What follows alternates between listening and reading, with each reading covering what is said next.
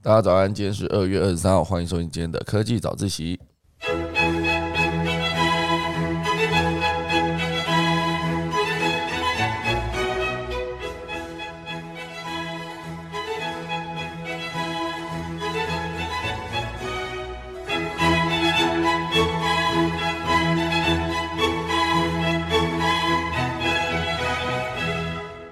好的，今天要来跟大家聊什么主题呢？第一则会跟大家聊到一系列关于 NFT 及元宇宙的消息，哈，这就是纽约证交所也推出了他们官方的 NFT 了。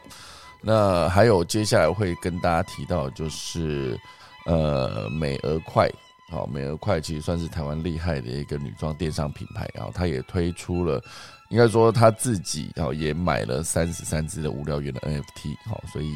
接下来也取得了 IP 授权，接下来会独家发行 3D 立体公仔，好，这算是一个脑筋动得非常快的一个公司。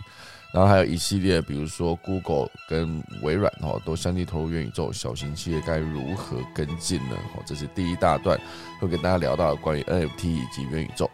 第二大段呢，会跟大家聊到一些关于健身相关的消息哦，健身界强强联手，乔山科技跟 Worldream，好，就是一个是卖器材的，一个是开健身房的，强强联手推线上课程，好。第三大段呢，会跟大家聊到一系列跟 AI 机器人有关系的，就是以色列，以色列的必胜客呢推出了一个用机器人取代人力，哈，全自动化的厨房，做一个披萨只要一点二分钟，哦，非常厉害，好，所以接下来人类到底会有多少工作被取代呢？再来跟大家分享。周深过后就要开始今天的科技早自习喽。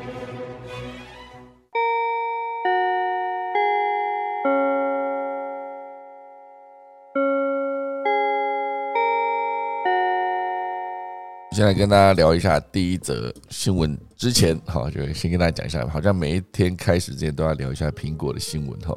苹果呢有之前一直被传出说可能会推出折叠的 iPhone。哈，不过这个进度显然是落后蛮多了，因为毕竟现在三星已经推出了，而苹果的实时呃就是呃一直没有见到人影，就是还没有推出。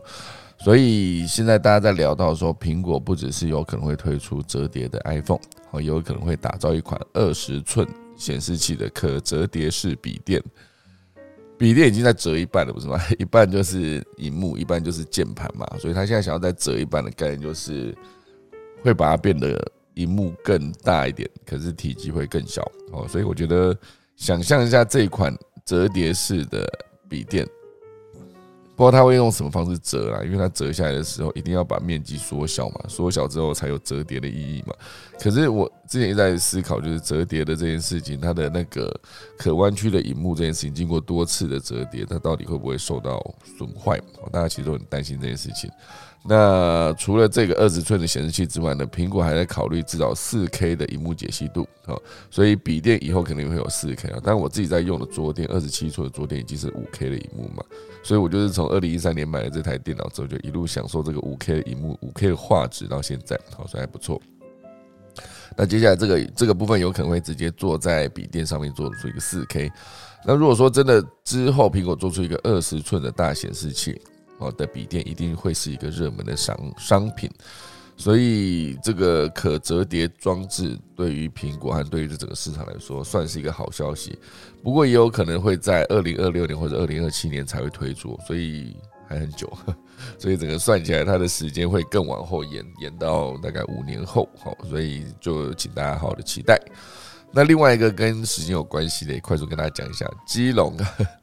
基隆捷运拍板定案，南港戏子八堵将会设十三十三站，预计二零三二年通车。好，所以十年后，十年后基隆就有捷运喽。十年后，哈。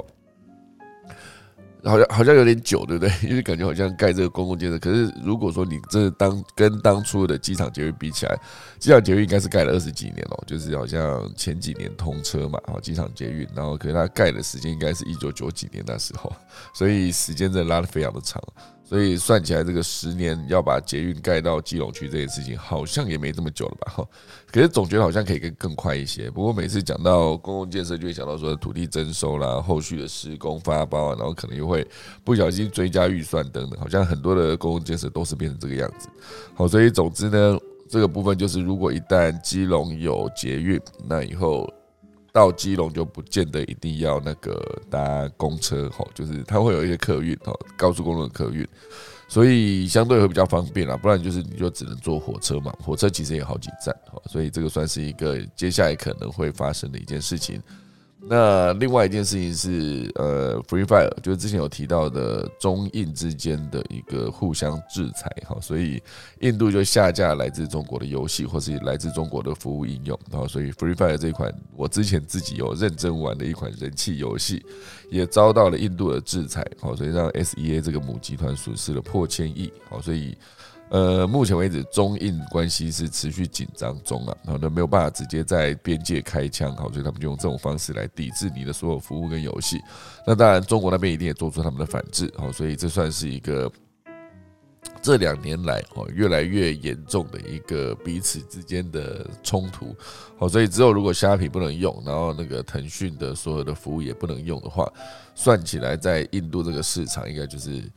呃，好像很严重的一个状态，好，所以这是呃，在讲今天政治新闻之前，先提到了三个短的消息。好，来正式进入第一则喽。好，第一则新闻会跟大家聊到，就是纽约证交所哈，纽约证交所发行了 NFT，而且还要申请加密货币的交易所。好，所以大家就在思考说，这股热潮呢，到底是如何吹进华尔街的？因为以华尔街来说，算是一个传统金融体系的重镇，全世界最。呃，交易量最大应该就是纽约证交所，好，所以希望建立一个加密货币 NFT 交易所，并与 OpenSea 等呃 Web 三的公司竞争。好，显然作为一个盈利机构的纽约证交所，也希望能够加入这一场赛呃赛局，哈，加入这个赛道。好，这是来自极客公园的一篇报道，好，像目前为止在数位时代被转载。哦，所以呢。大家可以思考说，Web 三哈正持续且猛烈的冲击美国的金融体系。哦，所以应该简单来说，就是 Web 一它应该就是在一个。呃，上往下的传播，比如说它的资讯只能放在官网，那你只能看哈。那 Web 二的时候，可能可以做一些，你可以 upload 一些自己的内容，比如说文字、图片的呃 upload 上去的变成部落格，然后 upload 你的影片就变成 YouTube，好，类似这样子。所以它是已经可以有一个持续的双向的互动。那主要 Web 三的话，其实都是跟区块链做整合，所以很多的所有的呃。行为在网络上面都会被留下记录，且无法篡改。好，这算是一个，所以类似像区块链底下的服务，比如说呃 FT 这一件事情，它就不会被篡改。好，因为毕竟区块链是你要去篡改，基本上是呃技术上是可行，可是很难哈，因为它必须去搞定所有的。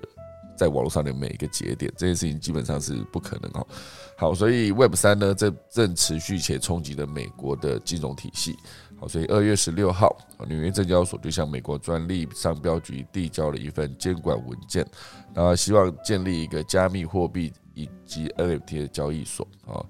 那他就是想要跟呃 OpenSea 来做竞争嘛？那大家知道 OpenSea 是一个流域呃，应该是一个 NFT 的交易平台。它在七月份的估值为十五亿美元，目前为止已经到了一百三十亿啊！所以从去年七月到现在，然后才短短半年呃半年左右，它的估值已经涨了哇塞，这样子几倍啊？哦，快快八倍，好八倍。对吧？八倍好，所以显然作为一个盈利机构，纽约证交所也希望能够加入这个赛道来分一杯羹。但是这其实是去年哈，去年四月纽约证交所就已经第一次算是试好赛 Web 三这个服务哈，这个体系。所以去年四月呢，他们就直接呃，为了纪念 Roblox 啊，Roblox 以及呃 Spotify 啊等六。Spotify 啊，对啊，等六家知名上市公司的首批交易，纽约证交所那时候就推出了第一套的 NFT 哈，所以那时候就已经推出了。那而且并不是只有纽约证交所一家金融机构入局哦，好，几乎在同一天，摩根大通也宣布进入元宇宙。好，摩根大通在虚拟土地平台哈，就是 Decentraland 上面已经建了一个休息室哈，里面有一张该公司 CEO 杰米戴蒙的照片，好，就是休息室里面就有一张照片。然后还有四大会计师事务所之一的呃普华永道啊，也在去年十二月就购买了 Sandbox 的虚拟地块，哦，所以很多人他是先在那个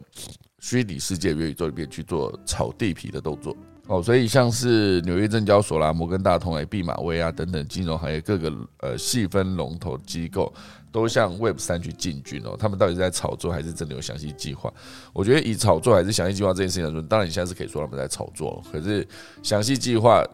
之后还是可以做炒作啊。所以我觉得这个问题问起来是好像是两个可以导向同一个结果，那就变成说华尔街的很多基金都导向了加密货币。那这件事情当然会，呃，就变成说美国之后可能会形成两大金融生态圈，一个就是以纽约证交所、纳斯达克等传统交易所为核心的金融交易市场生态圈，哦，就是提供全球各个公司的股票交易服务；另外一个就是以加密交易 NFT 交易为主的加密金融生态圈，哦，所以。当然，还是有很多人是坚守传统的金融的阵地啊，认为加密货币总有一天会泡沫化，是个潘多拉的魔盒，会给美国带来灾难。包括啊，巴菲特他老搭档哈查理芒格就是一个其中最坚定的反对者哈。那诶，他这边新闻这边写成查理芒果。怎么写成芒果？然后突然讲到好想吃芒果冰吼，就是他是查理芒格哈，所以他当初有认为说比特币令人作呕哦，他认为中国应该禁止加密货币的决定哦，他说中国禁止加密货币的决定是正确的，他希望这个东西从来没有被发明过啊，而且他也永远不会买加密货币哈。呃，巴菲特也坚持认为说加密货币就是一场泡沫那而马斯克呢，因为马斯克则是用一条推特来回应查理芒格，他说。二零零九年，我与芒格共进午餐。他向整个餐桌的人说：“特斯拉将如何失败？”好，这让他很难过。但我告诉他，我同意所有这些理由。我们可能会死，但无论如何都得试一试。哈，哦，所以马斯克这句话真的是直接算是打脸了查理芒格。他说特斯拉会失败，就特斯拉现在成功了。所以他是不是也是意味着告诉查理芒格说：“你如果觉得那个加密货币会失败？”到最后可能你又被再打脸一次哦，这是呃，伊隆马斯克做出了一个回复。好，所以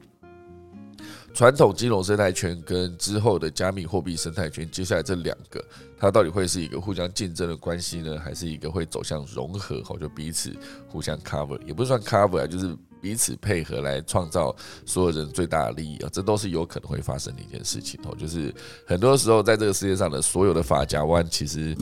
可能。可以用很多种方式来解释啊，比如说他是自己讲说，哎，当时的时空背景不同，好，所以现在我有做了这个决定，好，所以不不存在任何打脸相关的行为，所以就也也许有一天可以看到查理芒格跟我们的华伦巴菲特，好，他们就说，哎，开始走向拥抱加密货币，然后也说不定。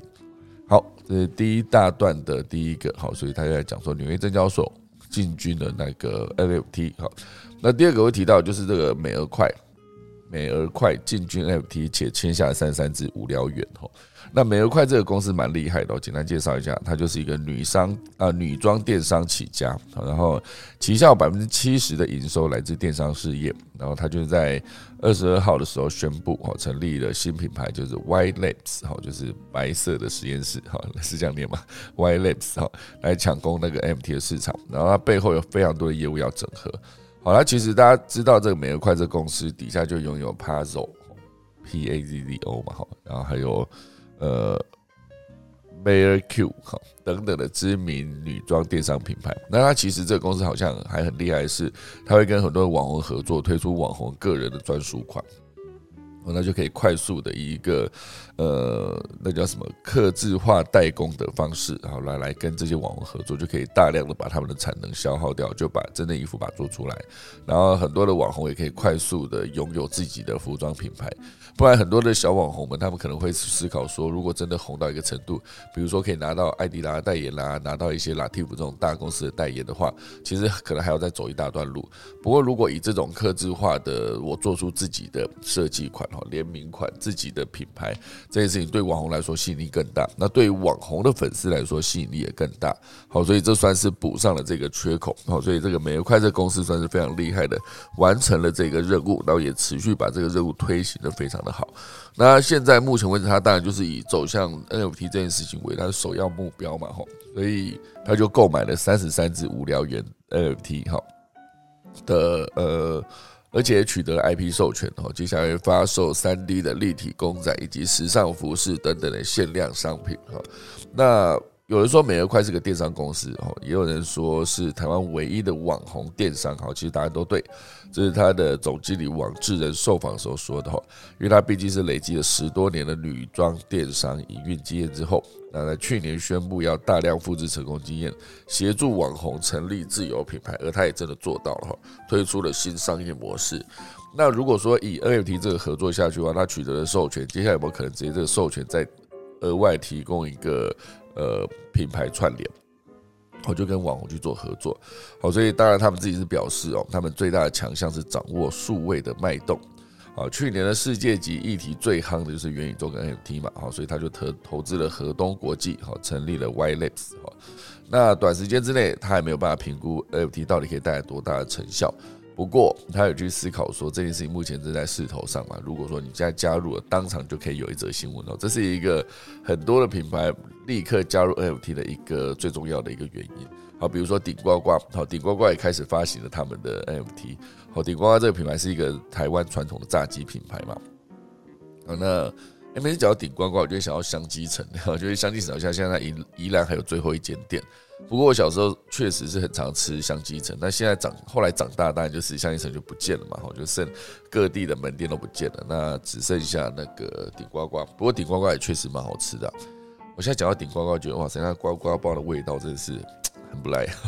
很想马上再拿一个来吃哦。现在炸鸡其实也是蛮好吃的。好，再回到这个，现在很多企业就开始。加入 NFT 这个阵营，推出自己的专属的 NFT 嘛？那这当然就是以无聊猿这个品牌，它当然就是目前为止经营的最好的一个 NFT 的品牌。好，所以包括这个 Y Labs 哦，就是这个美乐快公司底下平台官网上购买的实体商品，就是也会在全球 NFT 交易平台 OpenSea 上面进行交易。那无聊猿这个是呃，我觉得它是一个目前为止最成功的品 NFT 品牌之一啊。它一支的单价呢，最低从七九十四颗以太币起跳，就差不多是新台币七百万元哦。所以根据 OpenSea 的平台交易显示哦，这一次美俄快签下了三十三只无聊猿，它总市值就超过二点三亿台币哈。所以说一只是七百万嘛，啊十只就七千万嘛，三十只就是两亿一千万哈。所以它三十三只就是两亿三千万左右哈，所以花了非常多的钱。那当然包括那个台湾本土饶舌天团九一一的团长春风，好，他其实也是一个 NFT 的玩家以及无聊猿的收藏者，他就有看上美俄快的网红品牌电商操作能力，他就加入了美俄快，成为第一个授权合作者。好，所以我觉得，呃，这个 Y Labs 的第一个签约合作的无聊猿公仔，就是以春风为原型去做制作，以及可以拿来收藏，好，变成一个原型。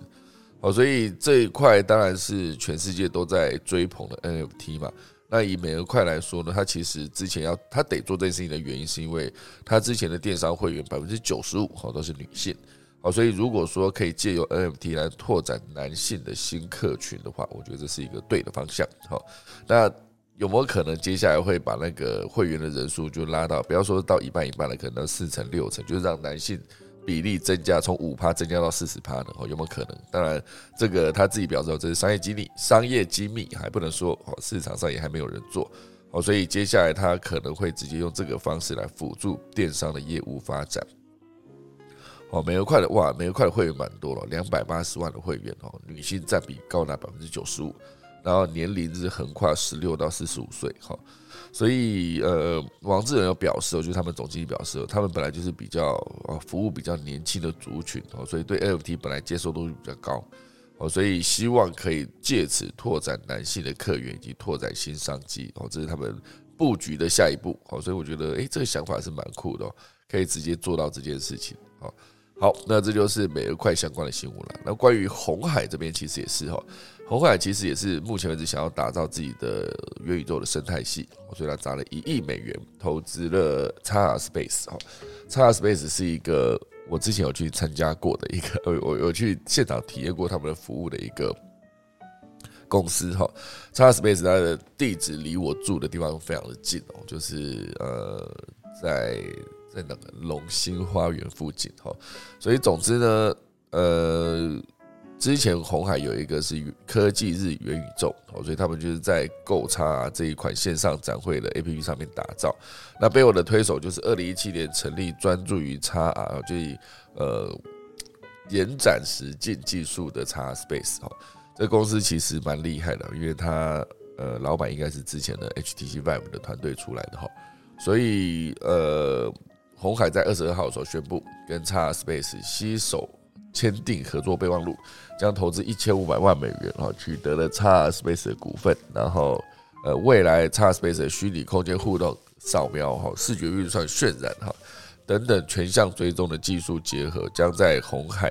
哦，将结合红海在软硬体平台整合垂直的能力，打造一个红海元宇宙哈。所以主要就是这个整合算是一个可以优化两大元宇宙平台的一个做法。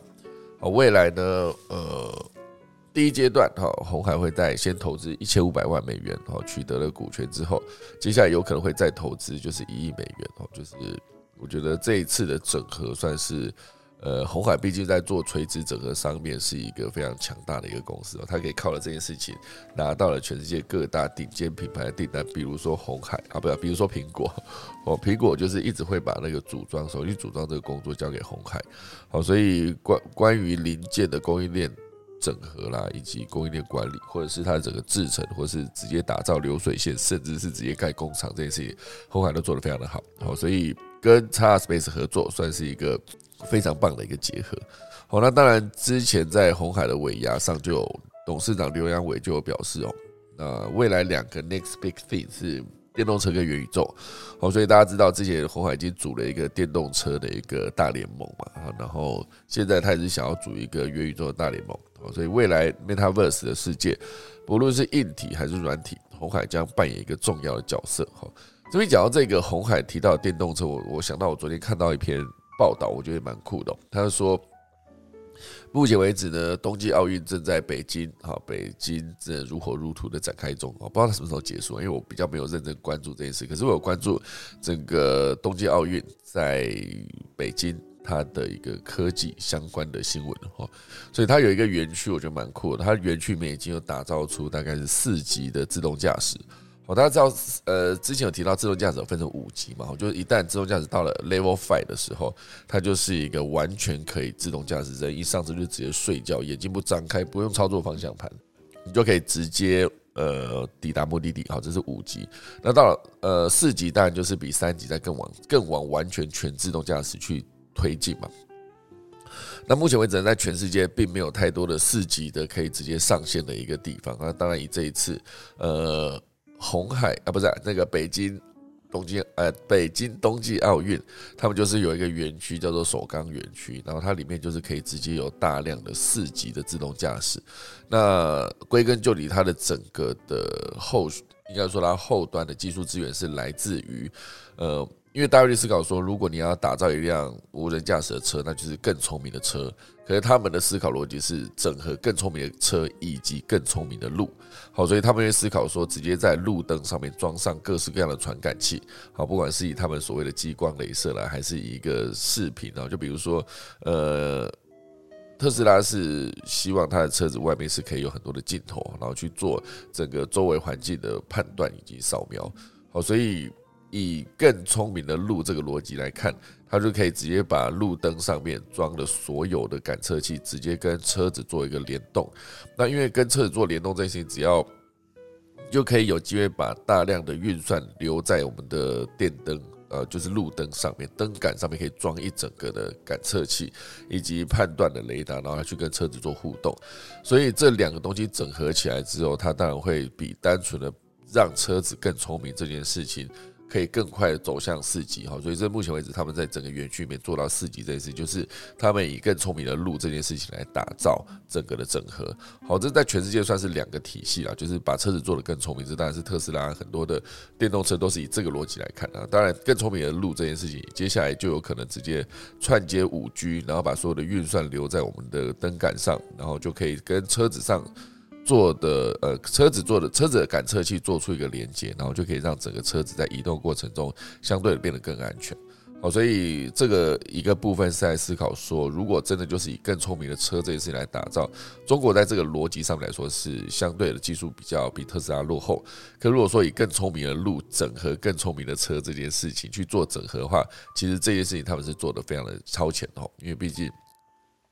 以做设备做五 G，比如说华为，它就是世界还蛮顶尖的五 G 设备制造厂嘛。那在这个基础下，在整合大数据跟呃五 G 的连线这件事情，就可以让更聪更聪明的路来帮助车子变得更聪明。好，所以我觉得看到这一个简单的区分的方法，我就觉得在这一次他们的北京冬季奥运，哈有能展现出这样子一个四级的全四级的整个园区啊，全 Level Four 啦，Level Four 的自动驾驶的园区，我觉得算是一个他们技术力的展现。当然，以这一次的东京奥啊冬季奥运哈，在北京这件事情，他们是有非常多关于科技的相关，好，比如说他们园区内很多的，比如说呃机器人。就是不管是运送餐点的服务生，还是直接做炒菜、做炒菜的那种机器人，哈，这当然都是他们目前为止正在做的事情。好，这这是当然这边刚才提到红海的呃刘安伟有提到未来两个大事情，哦，就是 big thing，哦，就是电动车跟元宇宙。我想说补充一下电动车这个说法。好，那再回到这则新闻哦，就是红海投资的这一块下去之后呢，接下来就是希望可以跟。那个呃，诶，X Space 的执行长周永明，哈，就我之前提到，他之前在 HTC Vive 算是打造出第一代的 Vive 跟整个的界面平台的一个领导者。他当然现在是 X Space 的执行长，所以他目前为止在引领全球创新级品牌建立上面有丰富的经验。好，所以他创办了 X Space，更是元宇宙的先行领航者。就像我之前去。使用了他们的设备，那设备头上不用再额外装三条线了，因为以前都会装三条线，很重哈。然后它的连线速度也很快，然后整个的呃做法哈，就是你可以直接跟离你很近的那几个设备做互动，这些事情我觉得还蛮酷的哈。好，所以呃，我觉得。叉 Space 跟这个红海直接做出了一个连接，然后做投资跟战略性的整合，我觉得对于推出更强大的元宇宙能力有更好的注意。好，这就是希望他们之后可以快速的把他们的服务，然后建制到全世界都可以使用。啊，不然我觉得有点可惜啊，因为叉 Space 的东西做的是真的还蛮不错的哈。好，所以这是今天第一大段的第三则哈，第一大段还有第四则哈。第四则就会跟大家聊到，就是当 Google、微软跟 Meta 就是 Facebook 啊相继涌入元宇宙的时候，小型企业该如何伺机而动呢？好，现在大家都在思考说，巨头都在进攻元宇宙啊，那所以像微软它重新定位它的产品，像 Google 它打造了自己的眼镜，然后像 Meta 这甚至直接做了改名，然后就是想要直接把所有的资源，我就是借由改名这个做法，哈，直接宣示他必须要进军元宇宙这件事。好，所以这个元宇宙算是一个呃，之后会变成一个 Z 世代的生活主流哈，所以市场非常的庞大。那到底有多大呢？哈，目前已经有数十亿美元投入其中了，未来在十到十五年内可能会成为一个价值三十兆美元的市场。哈，呃，二零二一年整个美国市场就有二十五兆哈，所以非常的多哈，所以。很很多人就在期待说这一块接下来，如果你可以先行者进去，不管是在之后有可能会大热的一个元宇宙的空间去炒地哈，就比如说现在台湾的呃。可以去思考一下，台湾的元宇宙里面的一零一周遭的豪宅已经被炒的一个水涨船高，那价格非常的高，就在一零一附近了。所以不只是你在真实世界买不起一零一旁边的豪宅，以后你可能在元宇宙里面，目前为止也还没有办法快速的买到那个豪宅，因为毕竟价格已经越炒越高了哈。所以呢，大家去思考一下哦，一九九五年出生啊，一九九五年以后出生的 Z 世代啊，以及那些还在上小学的孩子，元宇宙将变得司空见惯。就像后来，呃，在手机流行的时候，二零一零年开始啊，iPhone 三 G 引领了整个触控手机的上线的，应该说那时候是三 G 的网络加上 Apple 三三 G 的那一个触控这一个功能。好，包括陀螺仪啊，包括多点触控这个技术，全部都是让滑手机变成一个全民运动嘛，全世界都开始低头族，变成开始滑手机的一一批人，这样。所以从一零年开始出生那些小孩们，哈，就后来当然说 iPad 也出了嘛，然后大家就开始滑，好，所以那一代的年轻人们对于使用。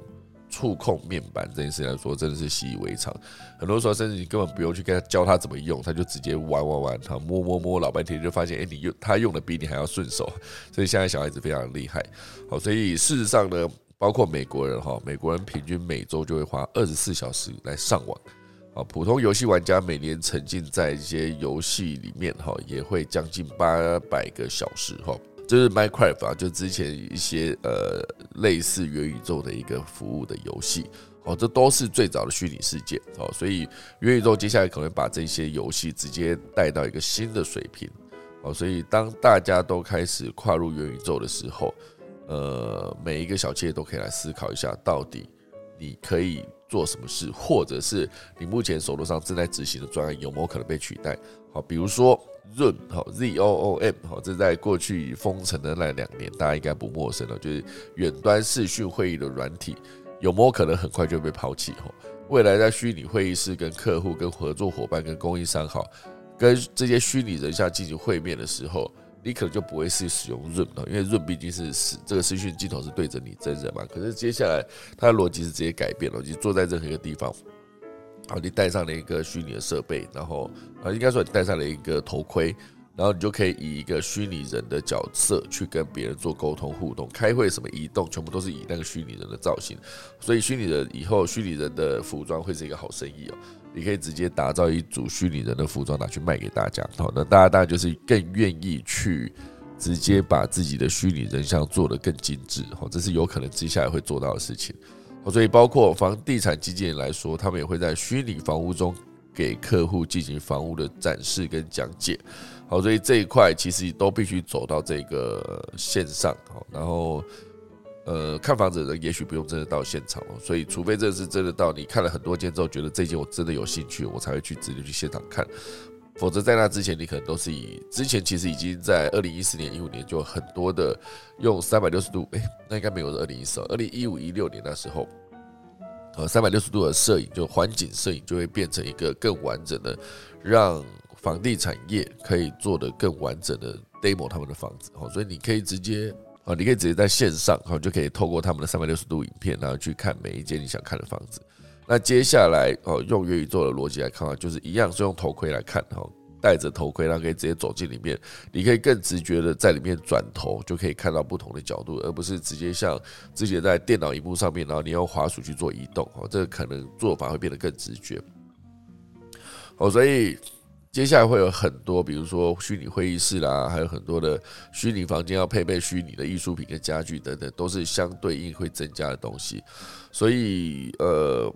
接下来这个巨大的商机会影响到非常多的小型企业，其实大企业、小企业都是啊，影响到全世界哈。所以，像这些大家都在做改变的同时，大家可以先盘点一下自己手上目前正在进行的专案。有没有可能透过虚拟实际，或者透过元宇宙，哈，透过五 G 连线去做优化，或者是被取代？如果当你发现有一个服务做出来，就比如说，呃，之后如果大家都在元宇宙上面去跟彼此互动交流，甚至开线上会议的话，那像润啊、像 Team Plus 这些专注于线上会议的这个工具，它就有可能变得比较容易被取代。好，所以这是小企业可能会必须做出阴影的其中之一。好。好，这就是今天第一大段啦。好，第一大段讲的全部都是跟元宇宙跟 NFT 相关的哈。第二大段来聊聊健身好了。我觉得健身这这个领域也是呃，我不知道大家有没有关注到一个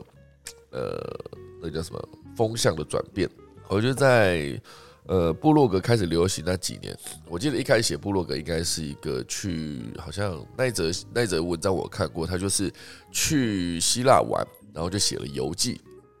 后有一段时间，布洛格的游记是非常夯的哦。然后后来还有一段时间，就是呃，大家就开始拍美食照。好，所以呃，在无名小站部落格那时候，当然还有一段时间是正妹啦，无名正妹。那当然以美食这件事情来说，也是风靡一时，时至今日都还是啊。就是大家还是喜欢看美食介绍哈，看部落格文章整理的，就是呃，到某个地方一定会有某个地方十大必吃的什么什么之类的哈。就是那些全部都是以美食为主。那包括像 IG，一开始 IG 出来的时候，很多人也是都在发 IG 美食照，可是。大家有没有发现，现在大家在 IG 上面发的动态，全部都大量都是以健身为主。不管是我在练某一个动作，或者是我现在在练瑜伽，然后还有在做空中瑜伽，或者是他直接去骑脚踏车，哈，在户外骑脚踏车，然后去去冲浪、去溯溪等等，这全部都是一个你用健康的逻辑来呈现自己在网络上面的形象。好，所以现在健身算是一个非常夯的产业，其实已经夯很久了。好，所以。健身界目前为止两强联手来抢攻这个宅商机哈。啊，乔山哈，大家知道 Johnson 嘛？那 Johnson 他是卖健身设备的哈。那沃俊，沃俊他当然就是健身房为主，好，所以这两间目前为止他们要做了一个整合，去做一个线上课程，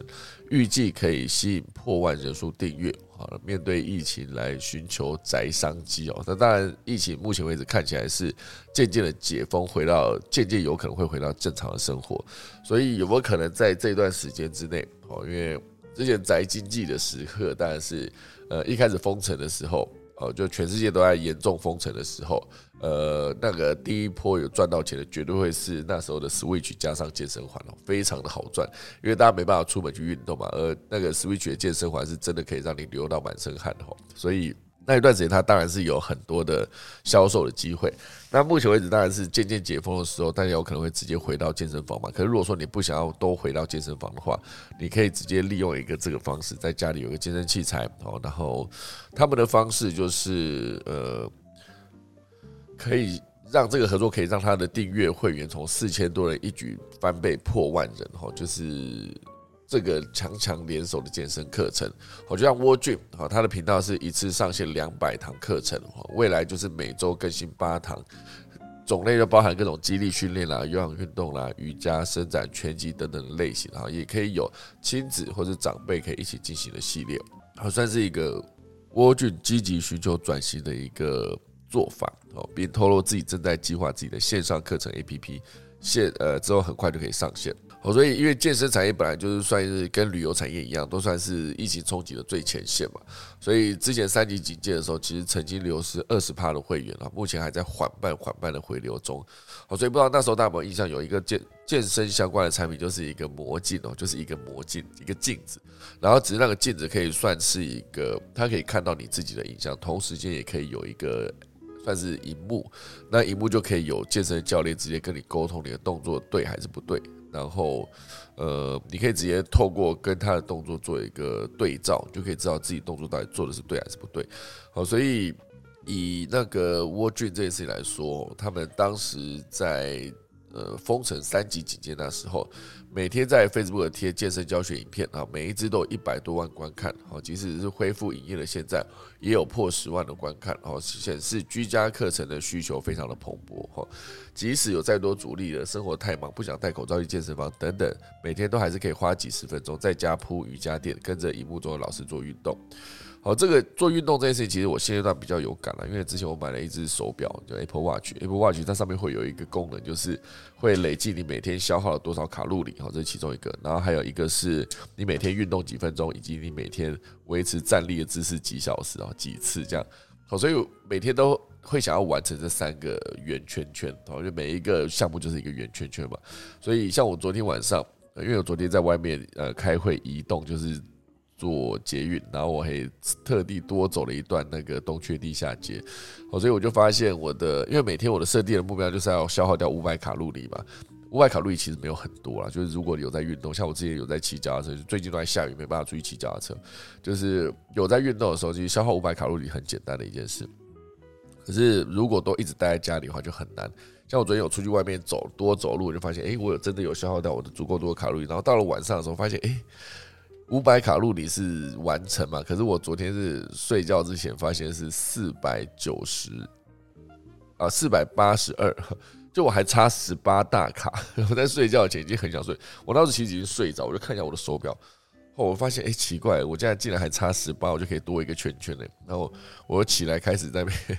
做仰卧起坐，做了大概几十下吧，然后就看我那个。卡路里就慢慢累积，累积，累积，累积，哎，累积到了十八、十九卡的时候，我就 OK 了，马上就睡觉，就多了一个圈圈这样子。所以我觉得多运动这件事情，当然你会需要一个。有一个人陪你，或者是有一个人督促你。像目前为止，我的手表就是扮演了这个工作。你会看到它圈圈会，而而且它圈圈很奸诈，它就是一个，它会告诉你说你连续完成了几天，哈所以你就会不想要把那个记录断掉，就是一断掉就很可惜，我要从头累积起。而且它还做了一个功能，就是它会给你一些徽章，比如说你连续运动几天，哈，它就给你一个徽章；然后或者连续每天都把三个圈圈挤满，然后它就给你一个徽章。当然，很多人可以比较作弊，就是说。我我下面上面预设就是每天要跑五百五百卡路里，就是运动耗掉五百卡路里，然后同时间还要一个运动的时间超过一小时。好，运动时间超过一小时，往往都是最难的啦，因为我好像真的没有这么多时间可以大量的运动，除非我今天一直强调，我除非我真的去骑脚踏车，我骑脚踏车一趟就是半小时以上，然后就是骑到体外，然后再过桥，然后再绕另外一个桥，再绕一圈回来家里，就差不多就十公里，可以骑半小时。那这十公里半小时其实很容易就让我的那个卡路里直接超过五百哈，所以现阶段没有办法一直出去运动，就只能在家里多做一些，比如说。仰卧起坐这种，或者是有一台小小的健身器材可以练腹肌的这种，哦，就还是可以去用一下。哦，所以在家里运动还是需要一个人啊，或者像是我刚刚讲一只手表来催促你去运动，来才可以有一个监督的作用。不然，其实人都很懒的，他就是不想运动的情况下，就真的就是都不会想动哈。好，所以以这一个蜗俊目前为止来说，就是本来。乔山哈就是它最大的健身器材供应商。那二零二零年，乔山就已经推出了一个镜子一幕一体的一个健身魔镜哈，就是 Johnson Mirror，Johnson It Mirror。好，所以就有在推说，在家用大荧幕飞轮脚踏车，然后还有呃，这这这个魔镜跟飞轮脚踏车哈，一个是 Johnson Mirror，一个是 Johnson Cycle，Cycle 哈，就是他们的脚踏车。那哎，还是 circle 赛口应该是好，所以这两款产品其实累计销售了五千台哈，线上订阅课程会员有四千多户，平台上也已提供会员一千四百支影片，好，其中蜗俊的五十万庞大会员数加上扎实的课程内容，所以就决定携手合作，好，所以大家回去思考说，你这样子真的有这个会员直接买了这个课程之后，你缺少的是一个动作指导的互动感，因为你直接在。你直接在健身房教教练会直接跟你讲这动作是对还是错，他就直接跟你讲哈。所以如果你今天是在健身魔镜这个荧幕上面哈，有办法做到了运动动作的及时比对，可是他没有办法直接测量跟指正你动作的准确度，哈，就觉得少了一点互动感。这看起来不就很像是在看一般的 YouTube 影片吗？哈，所以呃，目前为止他们有说就是。他们推出了一个一万便宜一万元的 Light 版哈，拿掉那个动作指正的功能哈，因为其实魔镜结合镜子的设计，就可以让民众看见自己跟老师的动作，及时做出一个调整哈。那个观众在应该说消费者在使用的时候，用户在使用的时候，其实大家其实只是想要动动身体啊。那如果真的想要精雕细琢他的动作的话，可能真的还是要回到健身房去做这件事情。哦，所以不管他们接下来要推出的是。A P P 应用还是 V R 的应用，还是在线下拼扩大展店？因为现在我觉得很多在疫情时间受重伤的一些，比如说。呃，餐饮业，比如说旅游业，比如说饭店，哈，比如说像这种健身房，好等等的健身俱乐部，大家都在摩拳擦掌，等着经济复苏的一波爆发性的一个，比如说旅游业的一个爆发性，到时候一定大家疯狂的出游，就当大家发现说我们去隔离只要三天，或者是再往下降降到只要一天，或是几个小时，哈，你就可以直接出出关，你就觉得哦，好，那值得去，马上就出国去玩，好，所以呃。大家都会去思考说，在之后疫情整个降温之后，他有没有可能透过这一批，就是增加呃来电人数去做健身，或者是直接就增加在家里做运动的人口啊，都是他们目前为止正在布局的一个部分。哦，所以我觉得讲到健身，它算是一个非常庞大的一个产业跟领域哦。谁每一个人都想要让自己更健康了，好，就是让自己多运动才可以呃活得更久哈。甚至是你就单纯是我的线条就是比别人好看这件事情就够了哈。每个人看说，哎，你有在运动对不对？我就觉得，嗯，对我有。可是让我是没有的。可是每个人都以为我在运动哈，不知道为什么。我觉得包括一些健身教练觉得说，哎，我是可以练的，而且我都没有去练。好，这就是今天的关于那个健身龙头哈，也不能算龙头，应该说他们是重要的品牌了，不能不要不要直接跟他讲一个龙头，它是 w a r Gym 跟乔山哈。和两两强联手推线上课程，那另外一个关于健身一样的，还是一个健身，这蛮酷的哈。就是 AirPods，就是大家知道自己在戴耳机的时候，之前那个呃耳机都是有线的嘛，就是早期的 Apple 耳机都是呃有线的一条白色线。那后来当第一次推出 AirPods 的时候，就是把那个线剪掉，变成蓝牙无线连线。那现在大家有 AirPods Pro，AirPods Pro 就我正在使用的这个，它的呃隔音效果非常的好，好，所以。AirPods 目前为止，它有一个功能哦，未来然后会有一个功能，就是让使用者在使用 Fitness 服务健身的时候，是否按照教练指示做出正确的动作，它会提醒你哦，蛮酷的哦。这个因为苹果有一个 Fitness Plus 的一个服务健身哦这一个功能，所以近期的美国商标与专利局就核准专利显示，苹果正在研究如何透过 AirPods 来检测使用者当前的运动姿势，然后并且可以配合 Apple Watch 好准确记录使用者运动过程的肢体动作。所以这一块算是目前为止，苹果也是有在做它自己跟健康产业相关，就包括我的 AirPods，它其实讲错，我的 Apple Watch 它其实可以做一件事，就是监测你的心率嘛。哦，那如果一些买给相对年长者佩戴的手表，它其实还可以开启一个功能，就是如果你跌倒，哦，就用跌倒这件事情，它可以判断你的呃手手表的高度，然后就可以知道说你目前为止是一个跌倒状态。那如果跌倒的时候你没有及时做出一个回应的时候，它可以直接帮你拨一一九，就哎一一九，就可以帮你直接报报警哦，就是叫救护车来这种概念。哦，所以我觉得这个整个跟健康相关的领域，就包括我刚刚讲的苹果一个运动功能，去统计每天要跑三个圈圈这件事情，都算是可以让大家更愿意去做运动。那如果说这个 Fitness Plus 直接透过 AirPods 就可以告诉你你的动作对还是错这件事情，我相信。对于未来更多人去使用 Apple 的健身相关服务，应该会更有帮助。这是目前为止苹果正在做的一件事情。好，这就是今天第二大段。第三大段要跟大家聊到就是关于机器人哈。我觉得机器人其实之前也聊蛮多的，只是这一次这个机器人的主题是来自于以色列。哈，以色列的必胜客呢，它是用机器人取代人力，全自动化的这个厨房呢，只要一点二分钟就可以做出一个披萨。我不知道大家有没有看过呃。披萨制作过程它其实就是一个饼皮，然后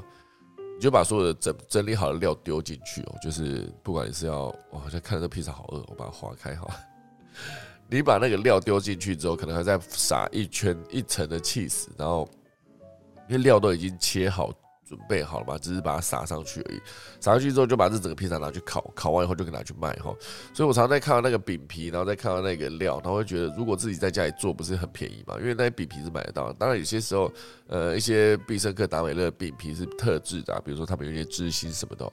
那那些东西你没办法买。可是事实上，如果有办法直接找到适合的披萨的饼皮的话，你直接在家里有一个烤箱，就可以直接把这些所有的料丢上去了。那料大概就是把那个什么青椒。红椒、甜椒切一切嘛，然后肯定会有一些那个呃，那个叫什么呃培根，然后还有一些有的时候你可以放一些肉哈，肉片，然后有些海鲜的话，你可以放一些虾子或是一些那种蟹肉棒等等，就直接把它撒上去，然后就撒一大堆的 cheese，然后拿去烤这样子，你就可以直接得到一个披萨。哦，那这件事情相对好像没有那么困难，因为毕竟每次在看他们做的时候，就是把料放上去，然后再把它移动到烤箱去做。也是定时间的烤哈，就烤进去之后就可以拿出来装盒，然后就直接带走外送走。所以呢，这个在好，这是这个必胜客以色列的必胜客呢，它就是一个厨房长十二公尺哦，跟一般的厨房一样，配备烤箱、冰箱，但是这些厨房内完全不需要员工，而且每小时可以制作出五十个披萨，五十啊，好，所以做一个披萨大概就是。诶，它这边显示一点二分钟，对不对？哈，五应该说六十分钟做五十个，哦，所以每一个是一点二分钟，哈，是这个逻辑来算的话，哦，所以这个公司蛮酷的，哈，就是自己可以直接有一个 Hyperrobotics，哦，就是他们的名字，就是做披萨的名字。他在厨房中自立自强，没有人类帮助下都可以完成备料、烹饪、清洁厨房内，好等等的日常工作。所以备料其实是他做的，就是你可以直接把原料。丢进去啊，比如说给你一颗洋葱，然后给你一颗那个青椒或者是甜椒，它可以直接做洗切，切完后放到材料区，然后等到真的要做披萨的时候，再把这些材料分批别分分门别类放在披萨上，然后再直接用对的温度拿去烤。好，所以这个。这间公司哦，就是 Hyperoptics 哦，这间公司它执行长出来说吼，就生产这样一个厨房需要一个月，而公司的目标是每个月制造十间这样子的厨房，吼，所以这样的厨房就感觉你就把它想象成一个超级巨大的一个贩卖机，吼，就是超级巨大的，可以放在任何地方，而且每个厨房都有设有自动冰柜、烤箱跟清洁系统，或者冷冻食品存放在厨房的冰柜，然后由机器人取出之后解冻为顾客烹饪，而且这个。机器人还会将冷冻的披萨面团取出，并依次加上酱料、芝士跟各种配料，然后放到烤箱烤至金黄之后，再由自动切割机将披萨切片装进盒中。好，而且这个创办人还表示，这些厨房呢不仅能防弹哦，就是你拿机关枪去扫射是没有用，因为它防弹，而且昆虫其实也进不去哦。然后这些厨房是每四十分钟系统就会喷洒臭氧水来清洁厨房，连细菌都没有办法存活。这就是见到这个厨房最有挑战的一个部分。我现在这有段影片的，蛮酷的。它这里叫做 Hyper 那个 Robotics，Robotics，Robotics。好，对，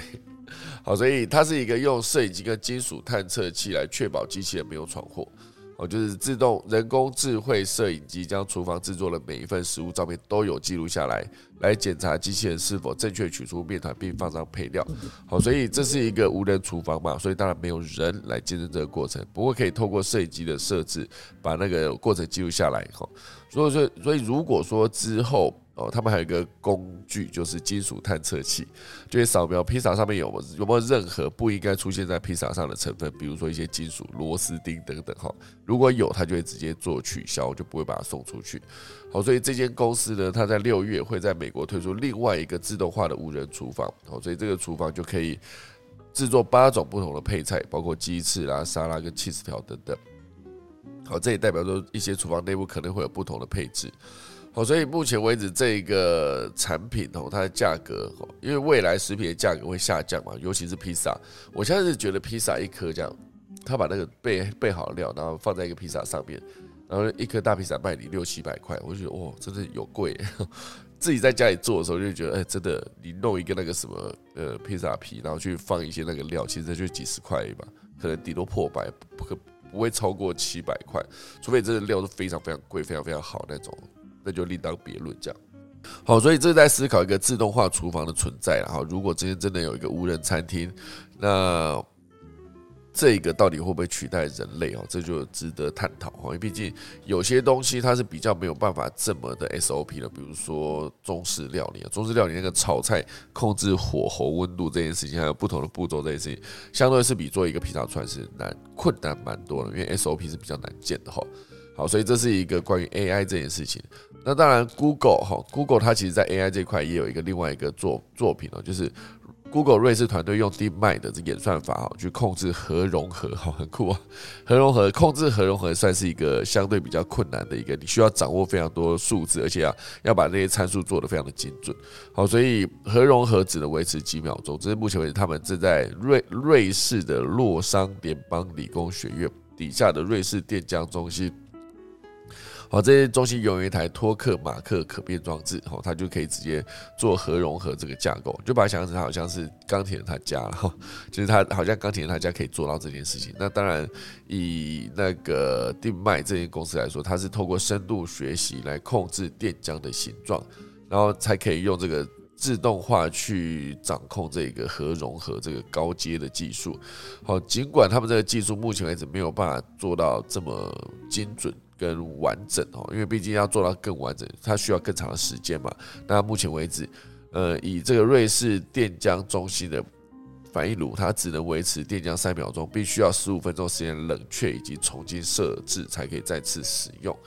好，所以全球目前为止有十几个托克马克反应炉，但运作成本都太高了哈，所以局限了相关团队研究的实研究实验的能力。哦，所以维持核融合所需要的电浆状态为一大挑战。反应炉系统必须每秒改变磁圈内的电压几千次，来确保电浆不会碰到壁炉。好，这其实就是一个非常困难的一件事，所以控制电浆形状才会变成一个需要大数据定脉这个功，应该说这个功能，我来维持的一件事情哦，没有这么容易哦。看看这个图写的真的是电浆会有好几种不同的形状，那你就不能让那个电浆一直碰到旁边的那个反应炉里面的壁哈，所以。你得把它控制好啊，那控制好这件事情相对是比较难的，所以这是目前为止在人工智慧哈大数据应用上面会做出的几个，包括刚刚讲的机器人，它也是需要大数据的配合。然后这边其实本来还有一篇呢，AI 创作者能够获得著作权吗？美政府说不行，我要人类的身份。这其实本来想要补充给大家，不过想今天时间来不及了，我要快速来讲一下今天的农民力，好不好？今天呢是二零二二年的二月二十三号，其实昨天二二年的二月二十二号礼拜二，又是农历的一月二十二号晚上的二十二点二十二分二十二秒，所以你可以直接弄出十几个二在那个画面上。好，所以昨天啊是二二二，那今天是二二三嘛，我就跟大家讲，今天是一嫁娶祭祀祈福出行解除出火拆卸动土入宅迁徙安葬上梁栽种纳畜破土起钻安葬。好，今天可以做非常多的事情。今天既开市立劝理发跟做造哦，今天不要去出生而第一次剃胎发，不要是今天哦，出家落发也不要是今天，所以今天不适合出家理头发哦。好啦，以上就是今天的可以早起来打下个钟喽。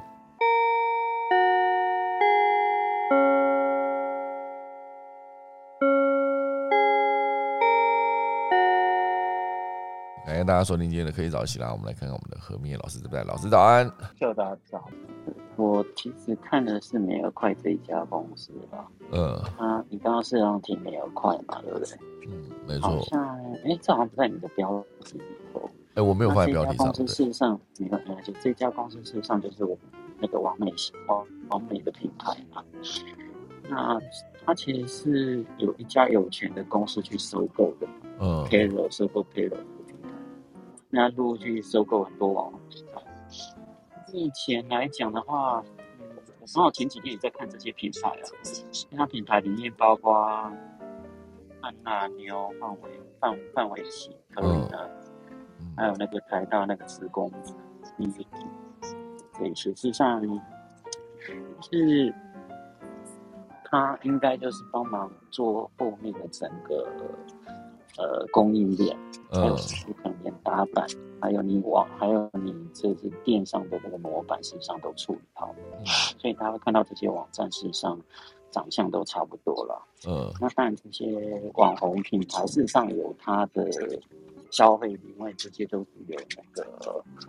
呃有粉丝的嘛。可是目前事实上是有人在讨论啊，就是其实，在 D 卡上面有很多的讨论的这类网红品牌。第一个是，其实它的价位越来越高，嗯，像目前来讲的话，大概一千，我觉得它平价位要到一千到两千块左右，嗯，单件的话，目前看到的，那当然有些会更高一点。那另外来讲的话，就是说它这个目标族群原来是为了粉丝嘛，那这个价格增高是其中一点。另外一点是说，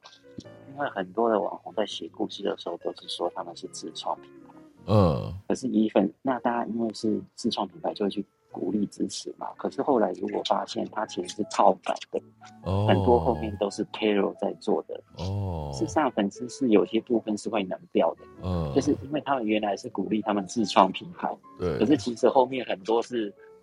类似这种工厂式的运营嘛，其实所有的这些品牌几乎都来自同一家的布料，嗯，那所以本身来讲的话，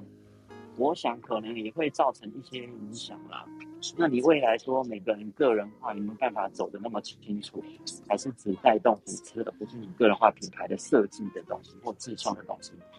这部分我觉得未来会有一些扁平化的一些状况，就是说很多大家可能会就是变成是比较不一定走到说一定是跟你这个网红有关系。嗯，因为后面大家如果知道这都是比较工厂式的运营。供应链式的运营，这样就比较麻烦。那另外另外来讲的话，其实你可以发现他们的包装实际上都很精致，嗯，可是里面的服装版面或者整本身的这个质料有没有好，这可能是未来会观察的趋势了。嗯，那第一个，呃，成本可能没那么高。那第二个就是说，往走这种快而快而美的趋势，实际上整个快时尚也一直在抗争嘛，所以这部分还是可以观察啦。我觉得目前在 D 卡上面有很多讨论这类网红品牌的声音，嗯，所以呃，我也可以去看一看大家有这样的状况，嗯，大家有一些有些粉丝有一些反对的声浪出来，面对这样的做。那嗯，你在讲那个健身大厂，就是美国那个 Peloton 就之前那个大家说健身界的 Netflix，哦，对，好像我之前有讲过，哎，在到二零二一年，事实上市值是增加了快四倍以上。可是他其实，在去年因为发生很多事情，包括他预估说，啊，他卖飞轮嘛，卖卖那个跑步车，可是他的跑步车产生安全的疑虑，哦，就是有很多人受伤，那又有婴儿有一个比较死亡的事件。刚开始他们还不承认说这是他们的原因，后来当然妥协，可是事实上就是大众对他们的信心事实上是下降的。哦，那第二个是说他们对整体市场的地步，因为以美国来讲，大家还是想要出外去运动，嗯，所以健身来讲对他们来讲，室内啊，能不能？可能在台湾会跟美国不太一样，只是以美国来讲，如果健身房陆续开放的时候，他们还是会去健身房，所以对整体对这个病体带动的那个预估也是缺乏的。所以目前来讲，大家是看到他是上换了执行长，那换回去前那个 Netflix 的执行长就是财务长去呃担任执行长，另外是他的市值身上从五百亿降到八十亿，所以目前大家也在讨论这家公司呃什么时候会被收购，会被谁收购？大家。一些资讯的分享。嗯，OK OK，好的，感谢老师。我觉得健身真的是一块长久长久下去应该会持续发展，因为我觉得现在大家真的越来越关注自己的身材，这样对啊，还有健康。所以我自己是还没有去买那个健身魔镜啊，毕竟我家里有一台那个练腹肌的那个，我都一直没有在用，所以。就是之前也有去健身房啦，后来发现去买那个课程还不如直接我这里想去的时候再花五十块去那一个呃健运动中心，叫什么呃就就各地的运动中心里面都还是会有一些器材啊，还有一些什么可以用，可是它又牵涉到一个你有可能做出的动作是错，然后导致自己受伤哦。所以健身这件事还是不能乱做，就是如果姿势是错的，这样用下去你可能会用不对的肌肉去发力的时候，它其实就很容易受伤。所以这是我之前去，因为有一些运动伤害去问医生得到的结果，这样。本来要减重的，后来把肉跟那个练出来。哦，对啊，这也是蛮麻烦的。如果部位不对的话，哎，可是那个健身魔镜，它的体积、它的面积很大吗？好像没有很大哎。那如果没有很大，我觉得使用上有个很大的课题哎，因为你健身需要空间啊，你怎么去看这个魔镜去对照？哦，所以我看很多魔镜的做法，我觉得当然是有趣的，可是它真的在实用上有很大的课题。嗯，因为你一边健身需要去第一个可能看到自己，嗯，第二个可能你要去对照荧幕中的一些虚拟的影像。我知道有些是这样吧，嗯，那本身事实上在你运动的时候就不可能这样一边看一边做，嗯，所以对照或者怎么样去告诉你你的那个姿势的正确性。那荧幕如果很小的话。那它要占用很大，我觉得那应该应该会很贵，所以可能可以看一看到底是怎么用。对，好的，我觉得健身还是重要的啦，就包括吃的东西啦，好像该要去泡枸杞茶了，有没有？现在的时代应该去做一下这件事情，好吧？好的，八点零八分了哈。好，那么林凯老师想要跟我们分享什么吗？啊，今天是我们的呃，秀导，嘿，老师早，老师早，对，我对，你好，你好。我我分享一个，就是刚刚您提到那个新生儿剃头发的这个事情，刚刚有讲到理发，对对对，对对对，很很多人没有搞清楚说啊，为什么新生儿要理这个头发，很多人不知道。嗯，好，那我们的呃，甚至有些年轻朋友会觉得说啊，小朋友头发好好的就好了，就不想去把它剃掉了。嗯，其实我们的这个新生儿要剃头发的这件事情哦，嗯。它代表的一个民俗的意义是，要把这个孩子断其恶根，哦，把他的恶根断除掉的意思。嗯，也就是说，他累世纠结的一些烦恼啊，啊，一些记忆啊，一些比较不好的个性，嗯，在这个胎法上面，我们把它根除掉，哦，让他重新做人。哦，让他投胎在我们这个家，这个家的父母亲，这家的长辈，可以重新好好的教育这个孩子，嗯，让他完完全全重新去做学习，这是我们呃去替胎法的一个最根本的原因。嗯嗯嗯，好，那他那个要剃这个头发的这个时间点呢，基本上是有三个时间都算可以。好，第一个时间就是小朋友出生之后的第二十四天，哦，出生当天。对，出生当天算算第一天，嗯啊，然后他出生之后的第二十四天，也就是你出生当天你加二十三，那就是那当天二十四天。所以刚刚我听到说，呃，今天好像不宜理法啊，小孩子剃头这个部分的话，应该是说，如果刚好今天是一月三十一号，哎，一月三十一号啊出生的孩子，今天他刚好就是要剃头发，嗯哦，所以他就比较不受这个。我们农民历上面的这个上面的限制。哦，它是第二十四天，了解了解，对，那另外还可以有两个时间点的话，一个是满月，嗯。小孩子满月当天，嗯嗯嗯，然后最后一次机会是在小孩子的第四十九天那一天七七四十啊。九，，所以二十四、三十、四十九这三个日期，那这嗯三个日期当中，二十四天的效果是最好的。最好的，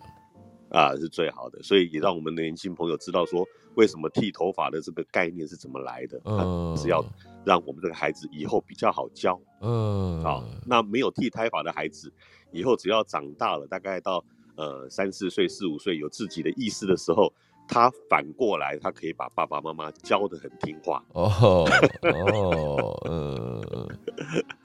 OK，我把这个部分分享给大家一下。好的，好的，哎、太老师，太感谢老师了，太老师感谢什么？太感谢老师了哈。就是我刚刚其实我自己在看农民历的时候，我都会想到说，就是按照他底下的说明直接念出来。所以我刚才在想说，是对啊，我刚其实有一刹那闪过说，为什么他们要剃头发？因为我那时候想到 就是头发剃起来可以做胎毛笔啊，是不是？是可以做胎毛笔吗？那个那个胎胎毛笔，胎毛笔其实只是纪念用的哦，OK，胎毛笔完全不能写，它就是摆着好看的。嗯哦，那其实另外一个更重要的东西的话是发财长，发就是头发跟肚脐。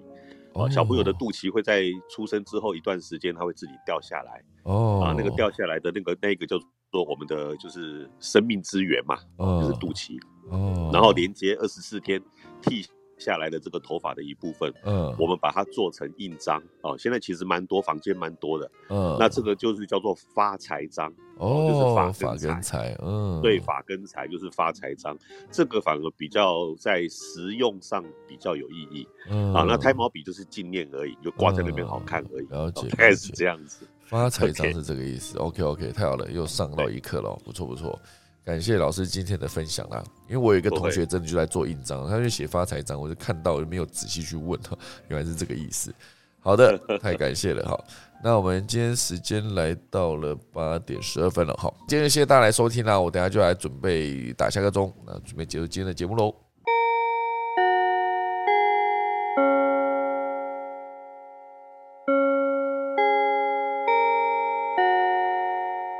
好的，今天就谢谢大家顺利，可以早起啦，我们就明天早上二月二十四号礼拜四再见，大家拜拜。